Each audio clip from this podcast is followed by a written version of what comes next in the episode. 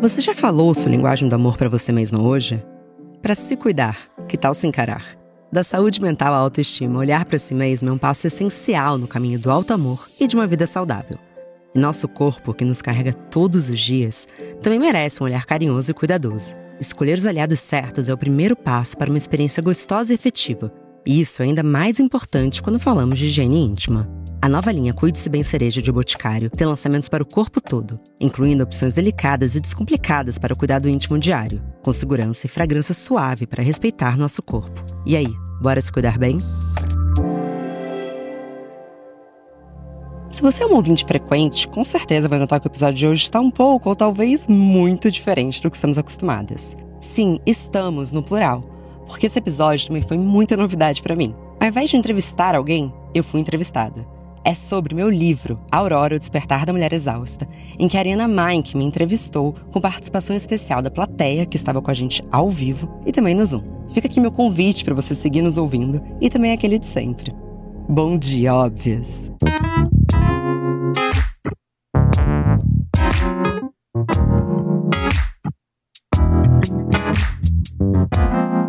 Bom dia, óbvias! Oiê!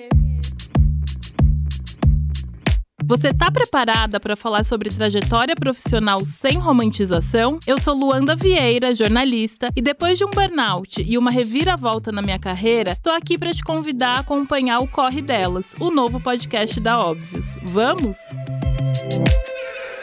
Ela tem uma voz completamente doce, ela é uma fofinha e ela foi uma das pessoas que mais me ensinou trabalhando próximo a ela a como dar limite no ambiente de trabalho. Porque aquela, ela fala: "Não, não, não vamos conseguir. E acabou. e assim, ah, você fica. Não. Ela não vai. Ela não vai continuar a frase. Ela tá realmente. Ela coloca limite do jeito dela, assim. Hoje é não. Mas o que ela não tem é medo da percepção do outro.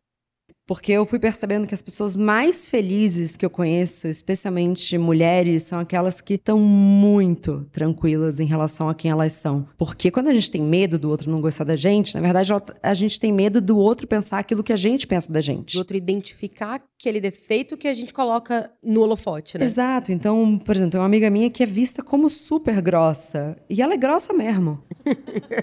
e ela não tá nem aí, ah, vão me achar grossa. Tá bom. E óbvio, eu acho que é, é uma questão, né? Também não é pra gente sair por aí, mas eu acho assim, ela tem tanta certeza de quem ela é que a opinião do outro não vai mexer tanto com ela. É um pouco clichê isso, mas eu acho que, que faz sentido, especialmente com certeza, nesse processo Sim. de conhecer quem somos e também que a gente fala muito de, sei lá, de aceitação corporal, né? A gente precisa começar a aceitar a nossa personalidade também um pouquinho, entende? E não e, e, dividir um pouquinho o peso de como eu me percebo. Porque se colocar só na conta do espelho, nossa conta nunca vai fechar. E, de fato, a próxima pergunta era sobre isso. Que era sobre esse olhar para si, passar também pela relação do espelho. E como hoje ainda a gente olha pro espelho e a gente não vê o que tá lá de verdade. A gente resgata aquelas matérias de revista adolescente, a gente resgata esses padrões que a gente sabe que existem. E a gente não vê a nossa imagem. A gente vê a diferença entre a nossa imagem e o que a gente acha que deveria ser. E aí, essa é uma, uma pergunta que é como tirar esse peso dessa diferença no espelho e o peso do espelho na percepção de quem a gente é. Eu acho que você não tem essa resposta, é, como nenhuma de nós temos, mas quais são os seus artifícios? Porque eu entendo que são altos e baixos, né? Tem dias que o espelho, eu falo, nossa,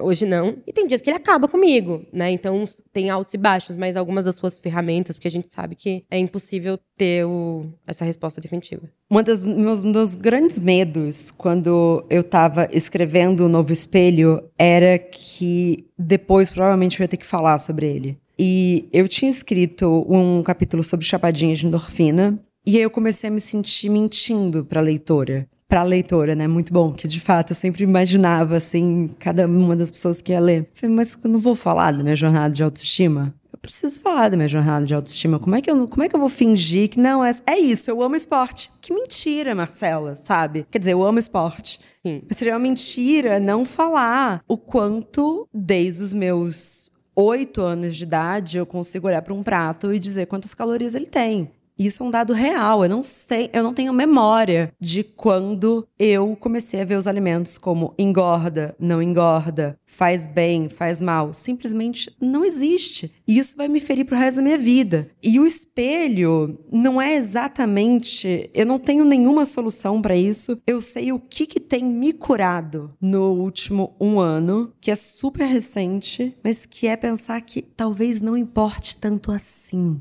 a minha aparência. E isso foi muito libertador, Ari, isso é muito recente. Que foi realmente assim, não, mas também.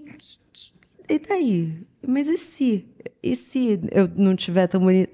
Isso é tão relevante assim? Sim. No que isso altera a minha mensagem, né? O que, que isso altera na, minha, altera na minha presença do mundo? Porque o que aconteceu também é que eu ainda sou muito jovem, né? Não pro TikTok. Jovem na expectativa de vida. Jovem, pensando que eu quero viver bastante. E eu vi a beleza se transformar em todas as pessoas que tinham junto comigo 22 anos, assim. E, e você vê que o que fica é tão mais as nossas relações, quais que são os elogios. Eu não consigo mais levar isso em consideração. E aí, desculpa se para falar sobre isso eu sou mais confusa que o habitual, porque é um assunto super difícil para mim mesmo. E era meu grande medo era falar sobre isso em público. Mas quando que é que eu me sinto melhor sobre mim? Sei lá, Vou até puxar. Quando eu tô conversando com a Leila, que acabou de chegar atrasada, e a Leila fala: Amiga, isso que você me falou me tocou muito. Obrigada. É ali que eu me sinto no meu eu mais verdadeiro. Não é quando eu olho pro espelho e falo, porra, acho que é, o agachamento tá funcionando. Isso foi perdendo importância na minha vida. E quando eu percebi que eu fui condicionada, não só por ter uma mãe que cresceu na televisão, né? Então a imagem sempre foi algo muito importante. Não querendo expor minha mãe, mas expondo um pouco, assim. É, minha mãe sempre foi e é uma das maiores jornalistas do país. Ela sempre viu comentários sobre o corpo dela. Qual é a diferença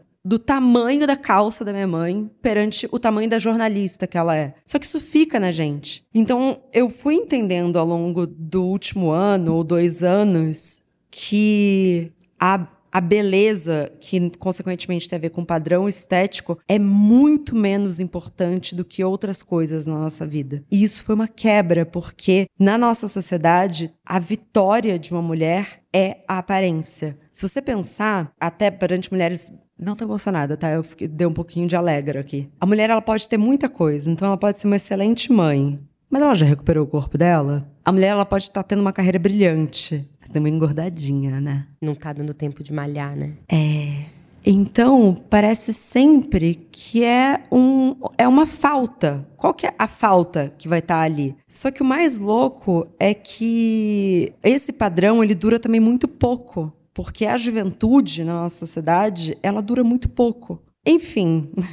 Falei que eu ia ser confusa. Não, e, e, essa é a terceira vez que a gente conversa sobre isso, porque a gente falou sobre isso no meu podcast, a gente falou isso no seu. A gente passa pelas mesmas coisas e a gente tenta usar outras palavras, e, e porque a gente está em constante é, processo de elaborar isso mesmo, porque é difícil. E eu e você, a gente tem algo em comum. Que eu acho que você postou umas fotos quando você era mais nova. Eu tenho um destaque no meu Instagram que é a criança feia. Cara, que você é muito linda, né? E eu sempre falo isso pra você, porque eu fico meio abobada. Muito obrigada. Eu... Muito linda. E aí, quando eu vi você postando aquilo, eu fiquei pensando. Cara, que coragem, porque durante muito tempo eu tinha vergonha. Vergonha de quando eu não era mais perto do padrão. Olha que louco, como se fosse uma derrota. Mas eu também tive. E eu lembro do. Tem uma foto em específico que tá lá naquele destaque que eu guardava ela, as sete chaves. Eu falava, é muito degradante. Só, cara, aquela pessoa sou eu. Que crueldade com aquela criança, sabe? Eu devia ter oito anos. Eu, como é que uma pessoa de 34 anos, que era a minha idade ano passado, pode ficar tão envergonhada da versão de oito anos dela? Isso é tão cruel. E quando eu postei aquela foto, foi uma libertação para mim. Isso foi ano passado, sabe? É... E a gente fala muito no, no, no episódio da Óbvias que a gente conversou também sobre como a, a minha autoestima também se construiu quando eu parei de botar na conta da minha aparência. Então, é, até hoje mesmo, quando eu fiz, eu prendi meu cabelo assim, eu prendi e eu falei, cara, quanto cabelo branco. E aí aquilo me deixou muito insegura. E aí eu falei, tá, vou mudar o penteado. Não, falei, não, não vou mudar o penteado. Tá me incomodando. E eu tô aqui porque eu não vim aqui mostrar meu cabelo. Uhum. Eu vim aqui conversar com vocês sobre uma coisa muito legal que é o livro. E quando a gente for embora daqui, pode até ser que alguém saia falando do meu cabelo. Mas não vai me importar. Eu vou querer que alguém saia daqui falando, nossa, que legal aquilo que a Marcela falou, que gostosa aquela troca, conhecer aquelas mulheres. Então, eu tô também em constante exercício de me incomodar com alguma coisa que eu vejo e tudo bem. Provavelmente aquele dia que você ouviu da sua amiga sobre, nossa, me tocou muito o que você falou, aquele dia você falou, cara, que bonita a pessoa que eu sou, sabe? E, e o bonito vai se descolando realmente da aparência. E eu sei que parece meio sórdido, sei lá o que eu vou falar, mas toda vez que alguém morre, horrível, né? Mas eu, eu observo muito os comentários que as pessoas fazem sobre aquela pessoa que morreu. Eu nunca ouvi alguém falar, nossa, a barriga dela era tão chapada. O Luciano Huck comentou, né, da Marília Mendonça. Eu vi ao vivo. Um homem Ele branco. falou, nossa, e ela tava tão magrinha. No domingo Ah, seguinte... não, foi o Rodrigo Faro. Não, foi o Luciano Huck. Sério? Amiga, então, repertório, eu assisto TV aberta. Eu acho muito importante assistir TV aberta morando no Brasil. Bom, tirando Mesmo. ele. Eu acho que não dá pra trabalhar com comunicação, cultura, num país como o Brasil e falar. Ai, nem Mubi." sei quem tá no BBB. Meu cu, eu tenho que saber, entendeu? Tem que saber. Desculpa. Eu acho que tem também uma coisa desse. E, enfim, vocês sabem que as minhas referências também vão meio fundo, mas assim, é um pouco de psicanálise e um pouco de Luciano Huck no domingo. E ele falou ao vivo, assim. é, E, no- e eu achei legal, porque no domingo seguinte, que eu também tava assistindo, eu só não vejo Dança dos Famosos, porque assim, não, não tira nada da- dali Ninguém pra fala. mim. É difícil pra mim. Ele pediu desculpa. Alguém avisou ele, né? Ele, é, não, a internet deve ter massacrado ele. Mas, Mas num continue, geral, por favor. Num geral, as pessoas realmente lembram da, né, de como aquela pessoa era uma era amiga, era parceira, como ela era legal, como ela se relacionava bem. Enf- Enfim, a falta que faz não é uma falta visual, a falta que faz é uma falta muito mais profunda. Então, que desperdício de tempo eu querer ser a mais bonita ou ser mais bonita do que eu sou hoje. Tudo bem, eu sou uma pessoa que eu me considero vaidosa, mas isso saiu total do meu centro e não é, e é recente isso, de porque o tempo inteiro é um convite a ficar mais bonito em todos os lugares, todo mundo que a gente segue, todo, a televisão, a gente, a gente sempre vê que a gente tá bem aquém do que era pra ser. Mas acho que é também importante treinar o nosso olhar perante as outras, em especial. Porque a gente é muito dura. Pra não dizer, eu sou muito dura comigo. E, mas eu comecei a perceber também que eu tava sempre em ambientes em que as mulheres estavam sendo duras com outras mulheres. E isso foi uma coisa que eu estabeleci de limite perante as minhas relações. Ninguém vai falar mal do corpo de alguém na minha frente. E isso foi assim, precisou uma vez um grupo de amigas minhas, que alguém falou, nossa, nossa, gente, foi horrível. Mas ela eu amo essa pessoa, mas ela precisa trabalhar muitas coisas ainda na vida dela. Ela falou: Nossa, mas a barriga da fulaninha tá bem ruim, né, pra ela postar. E eu lembro que me deu um estalo, eu falei: Eu não, vou, eu não falo sobre o corpo de outras mulheres. Pra mim acabou. Eu já falei muito, mas faz uns anos que pra mim encerrou também claro porque que eu também. Se, se esse era meu grupo, se esse era meu grupo, imagina que eu tava sendo alimentada. Então, você acha também é, prestar atenção nesses grupos que vão alimentando algo bem tóxico dentro de você. o quanto você acha que você se libertar sexualmente, quanto você se conhecer, parar de fingir, de fingir orgasmo, de comunicar o que você gosta na hora da relação sexual, o quanto isso muda a gente para além do sexo, porque é uma conversa sobre sexo, mas que produz outras, é, outras, é, outros efeitos. Me conta. Bom, você quer saber da minha percepção pessoal ou das mulheres como um todo? Porque são dois capítulos um pouco diferentes. Ah, eu acho que vamos na pessoal, que eu acho que talvez, por mais que você seja uma pessoa cheia de repertório, você vai ter mais autoridade para falar de você, como é o seu processo. Eu acho que o sexo na nossa sociedade, ele é cercado de mentira. É a maior fake news de todo. Assim, é só mentira. Ninguém tá falando a verdade. É, é claro que a gente fala sobre quantas mulheres heterossexuais fingem orgasmo, mas os homens também têm que fingir que estão com tesão. Entendeu? Tem uma. Tá todo mundo mentindo. É uma grande mentira. Então, na verdade, o- a minha visão de como tem que ser o sexo é que ele tem que ter mais verdade. Ser menos bolsonarista.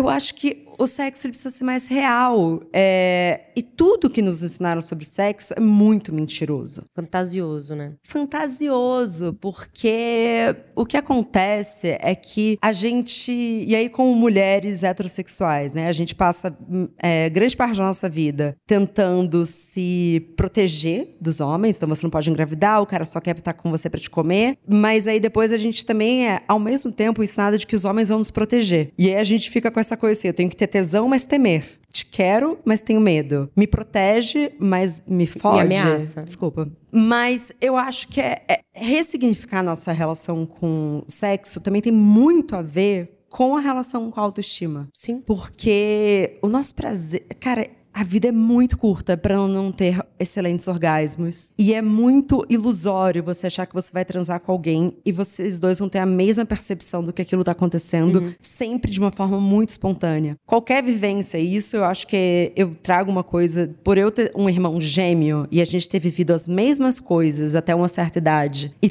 termos virado pessoas completamente diferentes. E eu sei, eu tô fazendo o Príncipe Harry, eu falei de sexo, ele falou da mãe dele, né? Falando do pinto dele no livro dele. Eu sei que falei de sexo, falei do meu irmão, mas eu prometo que não vai ficar creepy. Mas tudo isso pra dizer que você pode estar transando com uma pessoa e tá tendo uma percepção completamente diferente dela. E não é porque aquele sexo é ruim, entendeu? E eu acho que quando você abre o caminho para falar sobre sexo, você vai ter coragem de falar de tantas outras coisas até mais importantes do que sexo, que eu não sei, eu acho que é, acaba transbordando. E se masturbar, né? Porque as mulheres precisam se masturbar, é muito grave. Eu odeio American Pie, né? É, é o filme que eu mais odeio na minha vida. Você cita isso nesse, eu neste odeio, momento. Eu odeio, porque é muito libertador para os homens. Eu acho uma injustiça não ter uma versão feminina daquilo. E, Ele e... come a mãe do amigo dele. Que é, é a Tânia, de White Lotus, desculpa. e a gente entra agora no. Não, se eu começar White Lotus, eu não paro. É, e também eu acho que tem uma transformação que agora me veio, que é a gente tá sempre performando num, dentro do recorte heteronormativo que a gente tem que despertar tesão no homem. E aí isso faz com que a gente esteja. É quando a gente tá presa nisso, que a gente esteja sempre performando, que a gente esteja sempre pensando. E, e é isso, como é que a gente vai aproveitar o sexo se a gente está preocupada que aquela luz está batendo aqui onde eu tenho celulite, sei lá. Como é como alguém vai conseguir se divertir dessa forma? E se libertar mesmo, né? Então eu acho que quando a gente começa a desconstruir o sexo como ele é hoje, a gente começa a ser mais natural para além desse momento também. Que assim, cara, vai ter tesão em mim, assim, como eu tô. Eu não preciso estar, tá, nossa, pagando de gostosa, sabe? É, e vice-versa, né? Porque o sexo como moeda de conquista é um, também um, uma furada que nos colocaram. Porque, ah, você vai dar de primeira. Primeiro, o dar já é um absurdo, né? O que, que você tá dando? Exatamente. Esses dois estão transando, os dois estavam com tesão e resolveram transar. Mas o sexo como moeda de conquista, a última coisa que você vai pensar é, é no seu prazer, no seu querer, no que, que você gosta, no que, que você não gosta ali. E é muito louco, porque eu tenho todas essas questões de autoestima, mas eu nunca tive durante.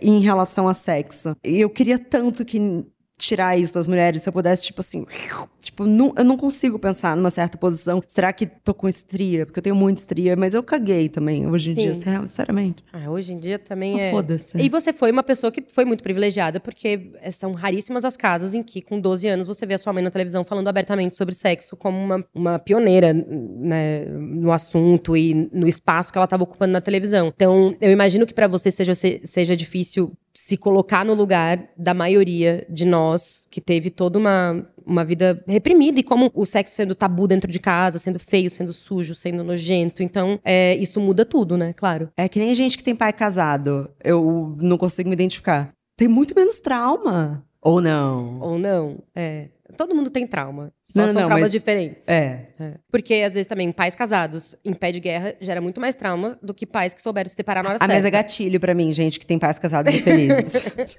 Ó, deixa eu ir pro Chapadinhas, que tem muito a ver, que é o cuidar da, do corpo ele, através de cuidar do corpo, não, né? Mas de movimentar o corpo para que aquilo produza hormônios e, e, e, química que você vai ficar bem. Então é sobre. Não é mais sobre você é, fazer exercício porque você se odeia, e sim porque você se ama. E a Cidinha, que tá aqui, fala muito sobre isso também, sobre como o, a relação dela com o esporte é sobre ficar sã. E tem muito disso para você. Então, como recuperar essa, essa relação saudável com. O, ou como recuperar, não, né? Como criar uma relação saudável com o exercício físico sem que a gente gente se sinta é, muitas vezes constrangida num ambiente de exercício físico. É, cara, eu acho que eu nunca estive com tanto lugar de fala para falar sobre chapadinha de endorfina do que agora. Porque eu abandonei a minha vida de chapadinha de endorfina durante o livro. Eu agora recuperei. E eu voltei acordar de manhã e fazer sem pensar. E tô fazendo direto, fiz durante a viagem e tal. E é muito louco o efeito químico desse negócio. Dá vontade de fazer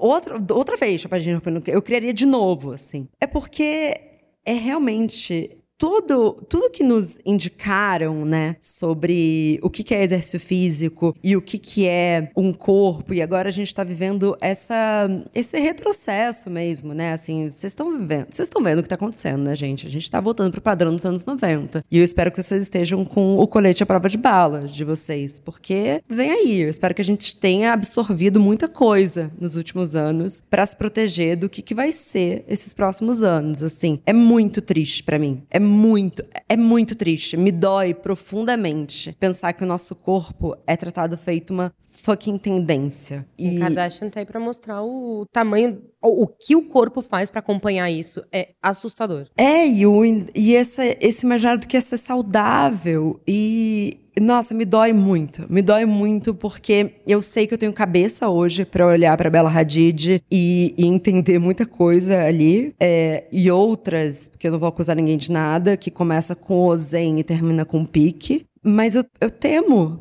pelas mulheres e meninas que vão olhar e vão falar: Isso é aonde eu tenho que chegar e eu vou fazer o que for necessário para chegar aqui. Eu tenho muito, eu, eu tô realmente muito triste com o que tá acontecendo. Eu acho que eu queria colocar todo mundo num balde salva-vidas, sabe? Tipo, vamos, vamos sair daqui. Vamos sair, tipo, vem Ju, todo mundo concorda comigo, vamos embora, vamos. Porque vai ser foda o que vai acontecer nos próximos anos, assim, que vai durar uns anos. E a gente chega na relação com mover nosso corpo, que não tem nada a ver com isso nada a ver com isso. Que tem a ver com você celebrar o quanto o seu corpo é único, o quanto que aquilo vai te fazer bem. E assim, eu Quer falar de repertório? Eu te convido a ler o que de fato o exercício físico faz quimicamente no seu cérebro. Porque não é à toa que eu coloquei endorfina na marca. A gente sabe, por exemplo, que 30 minutos de caminhada diárias, eu, por favor, né? Posso falar alguma coisa errada aqui, mas já previne Parkinson. É, quando eu entrevistei a Ana Cláudia Quintana antes, ela falou. A primeira coisa que ela me perguntou foi: quantos anos tem seus avós? E todos têm mais de 90.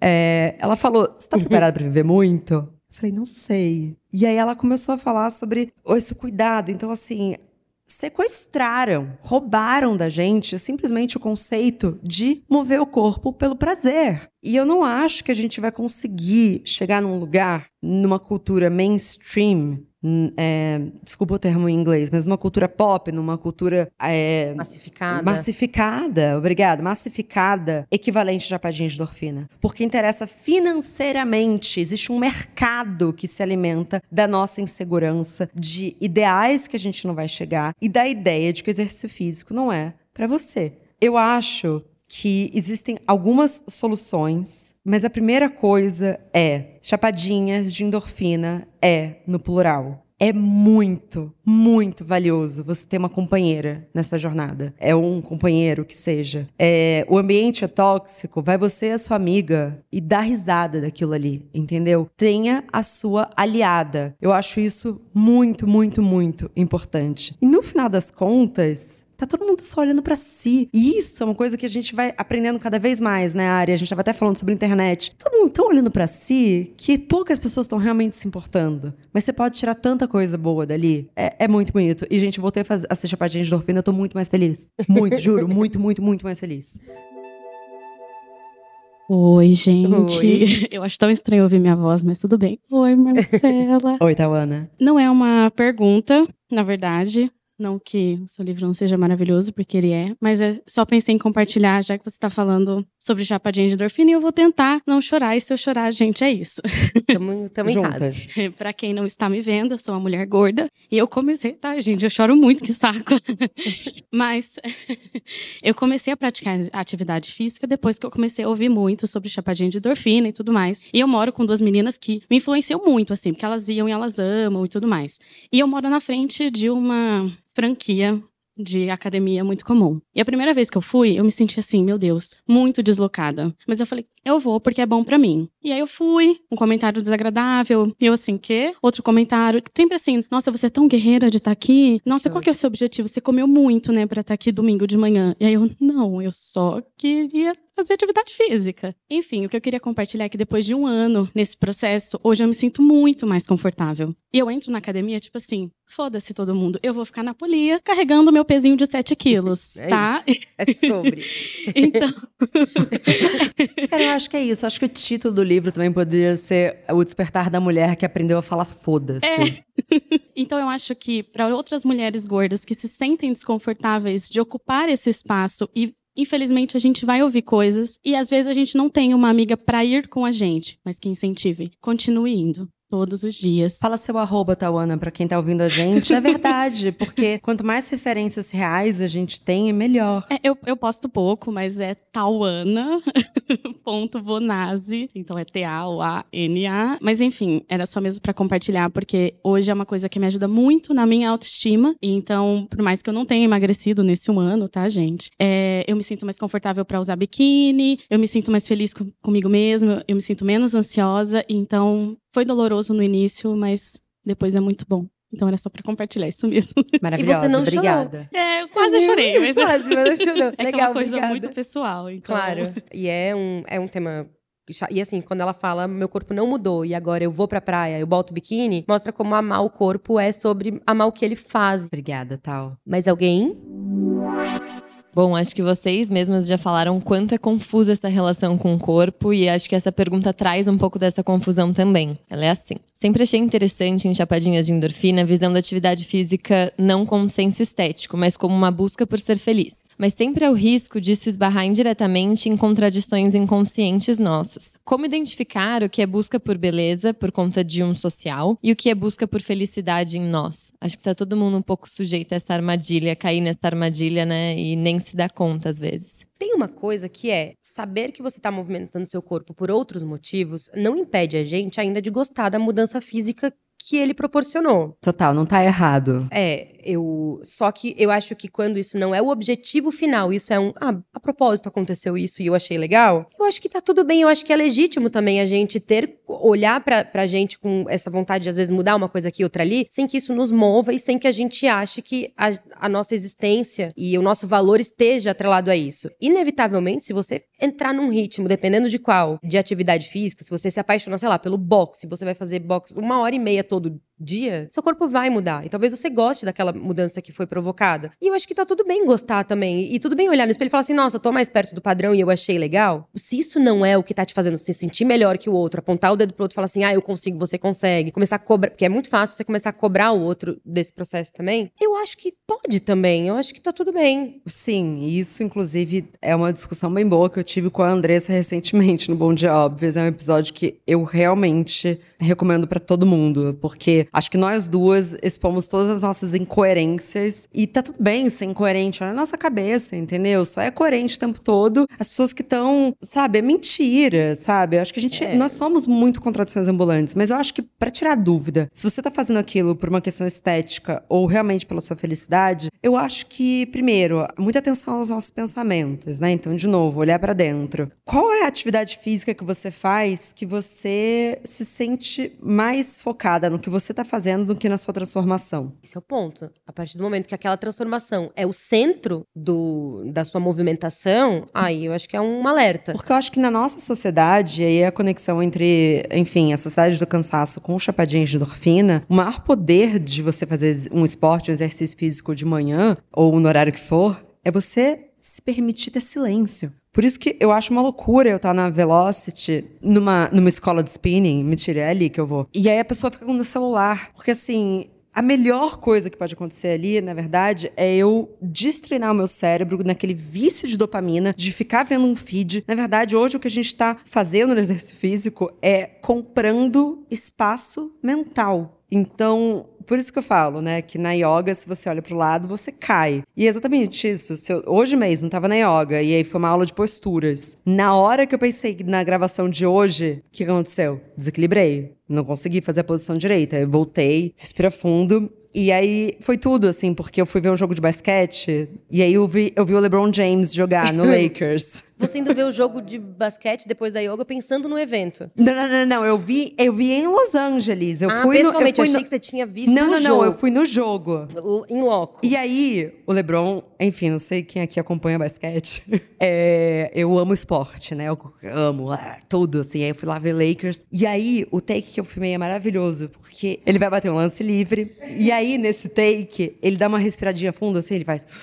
E eu pensei, cara olha que foda, nós somos todos iguais. Ele tá nervoso. Ele também tá nervoso e ele também precisa de um minuto em que ele se concentra. Então aí eu fiquei nessa pira, assim. Acho que o, o que nos faz feliz é tudo que precisa que a gente faça. Bora, sabe? Em relação ao exercício físico. De novo, dei, a- dei uma volta, mas, gente, Lakers. Não, mas é, é legal o, o lance do. Porque o, o esporte de academia, as pessoas têm, acho que se pedir pra ir pra academia e não postar, não consegue, né? E aí você tá ali focado em mostrar que você tá lá, porque isso também constrói valor pra você. Pô, você é a pessoa que tá indo pra academia. Cara, mas sabe o que eu sou meio a favor de postar? Vou defender. Sabe por quê? Porque pra gente criar hábito, como eu já disse, mas estou sendo repetitivo porque é verdade, o cérebro precisa ver alguma recompensa. Então eu tenho muita, muita certeza que muita gente só vai pra academia porque ela vai postar e depois receber um like. E se isso for, for o seu, a sua recompensa pra fazer algo bom pro seu corpo, vai, posta. É, não, eu tô falando é o que várias vezes posto, mas, por exemplo, quando eu vou jogar tênis, que é a minha atividade favorita, meu celular não pode ficar nem. Eu não consigo nem ver onde ele tá. Não, total. Eu- ele precisa estar completamente longe. E é o que você fala, qual é a atividade que você realmente gosta? E é o tênis, porque eu não me importo com mais nada, nem se alguém me mandou mensagem, se eu preciso postar, se, enfim. Eu nunca tinha olhado pro esporte como um, comprar tempo, como né, ter o, eu, e- mental. É. E eu sempre falava pro Bruno, eu falei, cara, eu gosto de jogar tênis porque é meio uma meditação, assim, porque eu não tô pensando em nada, eu só penso naquele lugar que eu tenho que acertar a bola. E eu, experi eu experiencio pouquíssimas situações em que eu só tô pensando em uma única coisa. Então o esporte faz isso pra mim, o esporte que eu encontrei, né? É, então, por isso que eu falo, se eu tivesse que me preocupar em postar. Talvez pra mim o esporte, mas aí é o que você falou, cada um encontra a recompensa no esporte que for, e acho que o que, o que importa é a gente encontrar a atividade que nos serve nesse sentido. E que vai criar, e eu não vou entrar, eu não vou entrar no detalhe, mas acho que você vai gostar disso, pra você dar uma pesquisada, eu posso te mandar uma pesquisa que fala sobre essa elasticidade do cérebro, porque o cérebro, Cidinha, qualquer coisa me conserta. É, médica. de fato, é o que a gente tá mais atrasado na ciência, no quanto a gente estuda. Mas o cérebro é muito interessante. E ele tem algumas coisas que são quase como memória muscular, a gente pode treinar ele melhor. E eu tenho, enfim, né, eu fico muito obcecada pelas coisas, começo a pesquisar muito, e aí eu tenho pensado muito como é que eu faço pro meu cérebro não envelhecer tão rápido. Ao invés de ficar fazendo botox, mentira, também faço. Mas Vou fazer assim, também. É, vou fazer também. Mas assim, ao invés de se preocupar com isso, eu tenho me preocupado muito como é que eu vou fazer pro meu cérebro se manter ativo, porque esse é o lugar em que eu não quero perder. Eu aceito tudo, menos hum, começar. Entendeu? Eu quero que meu cérebro funcione. E o exercício físico ajuda muito pra isso. Cidinha, é verdade? É super verdade. E, Tauana, você falou, né, que você não sentiu muita diferença é, no seu corpo, mas isso está acontecendo o tempo inteiro. Eu acho que a gente faz muito exercício pensando nessa recompensa física, mas a gente é matéria, sabe? E dentro de você está acontecendo muita coisa, né? Então, o nosso cérebro é feito de química e toda vez que a gente faz exercício, a gente está recebendo um banho de química boa. Então, é ansiolítico, é antidepressivo. Esse processo que você falou, Marcela, é neuroplasticidade. É como se o seu cérebro encontrasse soluções para os seus problemas durante o exercício. O exercício é meditação ativa, né? Então, eu sou do tipo religião exercício. E eu acho que a gente tem que se apegar nesses aspectos para a gente conseguir ver o exercício como algo maior do que você ter uma barriga chapada, porque essa briga com a natureza a gente vai perder, a gente vai envelhecer Vai, e a gente é. tem que envelhecer de bem com a gente e ter qualidade de vida, né? Então eu sempre falo, até acho que eu falei no, no, no podcast que eu quero vida longa e morte súbita. Porque é isso. É viver com qualidade, sabe? Eu, Eu falo para as minhas pacientes, eu falo, gente, vocês têm que fazer exercício para lá na frente você poder ter hum, individualidade, você poder sentar no vaso do banheiro sem pe- pedir ajuda de ninguém, né? Então eu acho que é essa construção, eu acho que é essa visão que a gente tem que começar a ver do exercício, que é tudo de bom, salva a vida da gente. Cidinha! Ah, eu amo. Bom, então eu vou pegar que a gente entrou num, numa crescente aqui de da vontade. Todo mundo vai sair daqui com vontade de fazer exercício e de realizar, porque eu vou fazer a última pergunta. Foi como eu terminei o livro. Eu terminei a Aurora querendo tirar do- da cabeça coisas que eu quero fazer acontecer. Eu sei que muita gente tem. pro- todo mundo tem algum projeto que tá demorando pra botar né, é, em prática. E você fala que tem a estratégia da lista, né? Colocar já é 10%. Já fiz uma coisa, já escrevi. Aham. Então, é, o Confio no Seu Processo foi muito legal, o jeito que terminou o livro, porque ele traz pô, até a Marcela, que fez essa, dessa potência que é a Aurora, chegou no final do livro, sem saber se estava se tava bom, se não estava, entrou em crise ali no final, é, mas tem os seus recursos para fazer acontecer, porque você é uma realizadora. Então, eu acho que para finalizar, eu queria isso, a gente conseguir trazer aqui alguma ferramenta, método, para que a gente se sinta também é, apta a botar para acontecer, além de escrever e fazer os primeiros 10%. Eu acho que esse capítulo, assim, ele é recheado de caminhos. Porque esse capítulo foi importante para que eu pudesse terminar o livro. Então, é como eu disse, né? Eu, eu ali eu divido um pouco do processo de finalizar esse livro. Eu, inclusive, exponho um diálogo que eu tenho comigo mesma em um dado momento. E eu acho que cada um vai ter a, a sua ferramenta, mas primeiro é o primeiro passo é entender o que, que te impediria de fazer isso. Então, eu no livro falava, mas por quem, quem disse que eu sou capaz de escrever? Calma, por que, que eu acho que eu não sou capaz? E aí eu comecei, sabe, é quase um por quê? Por quê? Por quê? E esse exercício que eu divido no livro, de você se tornar advogada dos seus piores pensamentos, para mim ele é maravilhoso. Ele é maravilhoso, porque uma vez que você escancara as coisas que você fala para você, porque os pensamentos eles são muito ágeis. Tem coisas que ficam no nosso plano inconsciente. Quando você percebe que quando toda vez que você se olha é, numa reunião de trabalho, você fala, não mereço, não mereço estar nessa vaga. Quando você coloca, eu não acho que eu mereço estar onde eu tô. E aí depois você fala, não, eu mereço sim estar onde eu tô. Porque o nananã. Então, assim, assim é, é trazer muito pra luz aquilo que nos auto-sabota. E também uma ideia de que, eu acho especialmente para as leitoras mais jovens, apesar de que tá rolando um clube de leitura de Aurora de mulheres de mais de 60 anos, que eu tô assim, completamente apegada, completamente apegada. Mas para as mulheres mais novas, assim, é lembrar que nem tudo é para postar,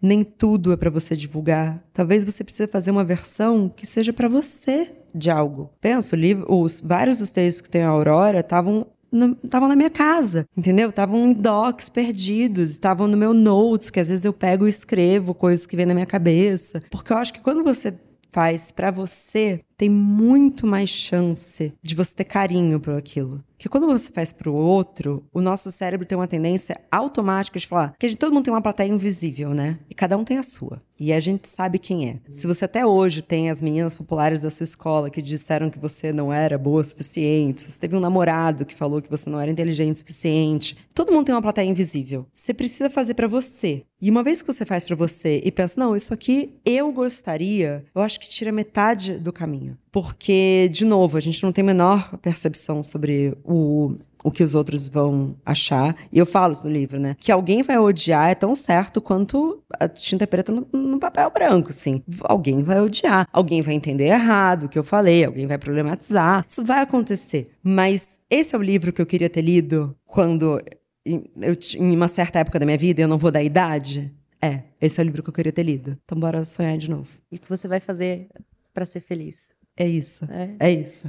É, é o que eu vou fazer pela minha felicidade hoje. Maravilhoso, que é a última frase do livro. Exatamente. Bom, então eu quero agradecer a todo mundo que veio nessa segunda-feira, começar a semana naquele, daquele, naquele pique. Eu achei super inspirador. A Marcela, você é, eu já te falei isso pessoalmente, já falei online, é uma pessoa que me inspira muito, então eu fiquei muito honrada mesmo de ter tido a oportunidade de conversar com você mais uma vez, com certeza eu saio transformada como de todas as nossas outras conversas. E obrigada a todo mundo que veio também, que está disposto, né, a né, desprender um tempo para realmente trocar e crescer e, e olhar para si e querer ser melhor. Eu acho que muita, tem pouca gente disposta a fazer isso ainda. E você é uma ferramenta que, seja no podcast, seja no Instagram, seja em tudo que você faz, você possibilita muito que as pessoas façam isso. Então, obrigada, Marcela, e que fique no, no primeiro lugar por muito tempo. Obrigada, Ari.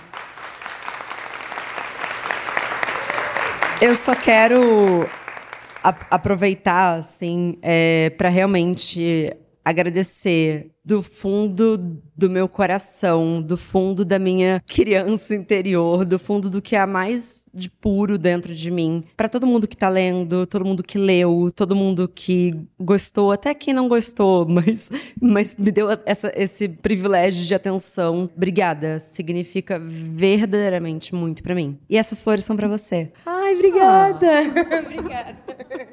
obrigada,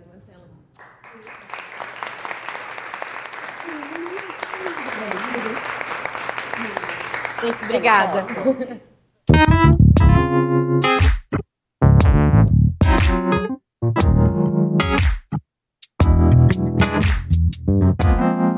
Bom dia, óbvias.